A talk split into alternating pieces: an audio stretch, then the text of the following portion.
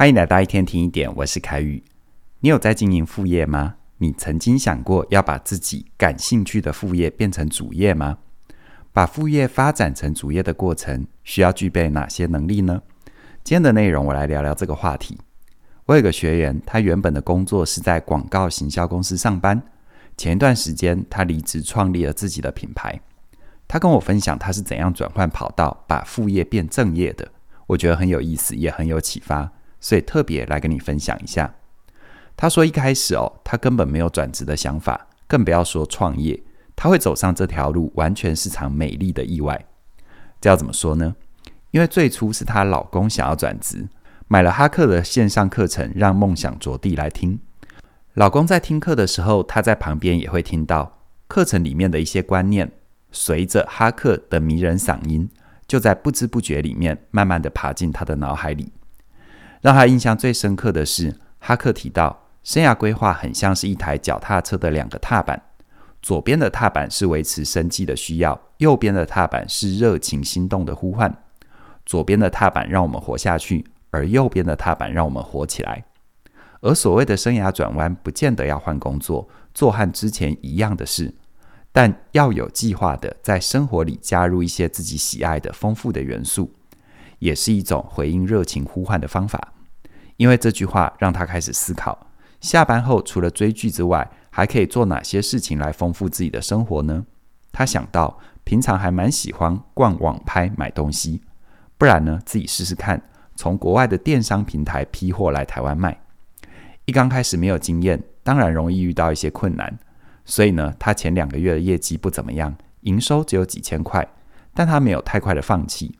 而是发挥他在广告公司上班对商品的敏感度，他上网去找其他比较流行好卖的产品，找着找着，他看到百万 YouTuber 在分享造型可爱的香氛蜡烛，于是呢，他也做了一点功课，找到上游的厂商进了同款的商品来卖，并且运用在公司学到的文案跟广告投放的能力，让他的营收成长到一个月稳稳的有七八万，最好的时候甚至于可以到三十多万。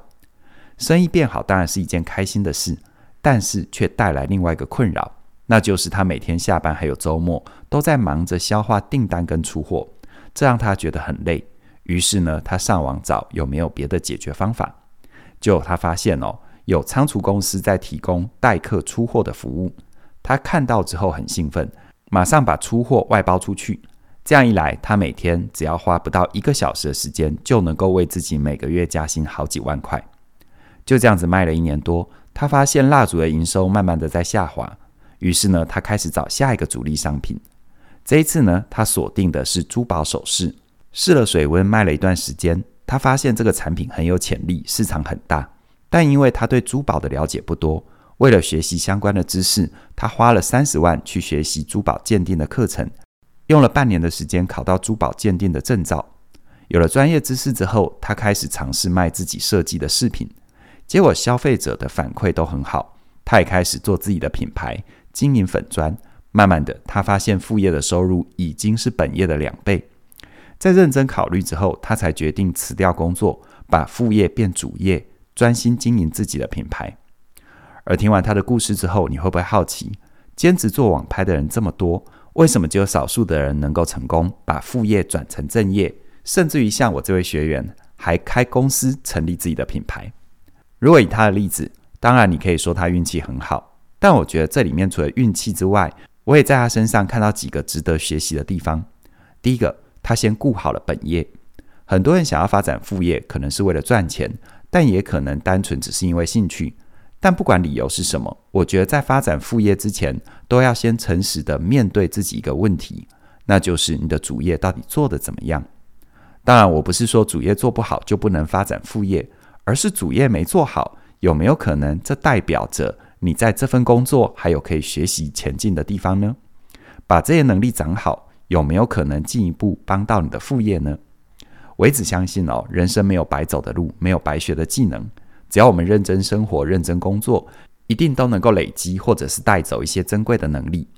而第二个值得学习的地方，那就是焊接生涯的轨道跟有计划的能力补足。这两个概念是在哈克让梦想着地课程里面提到的。哈克说，生涯转弯是焊接，而不是断裂。所以在转换跑道的过程里，我们可以把上一阶段的资源变成是下一阶段的助力。如果在焊接的过程少了必要的资源，就要耐着性子，有计划地把它补足。在这一点，我的学员就做得很漂亮。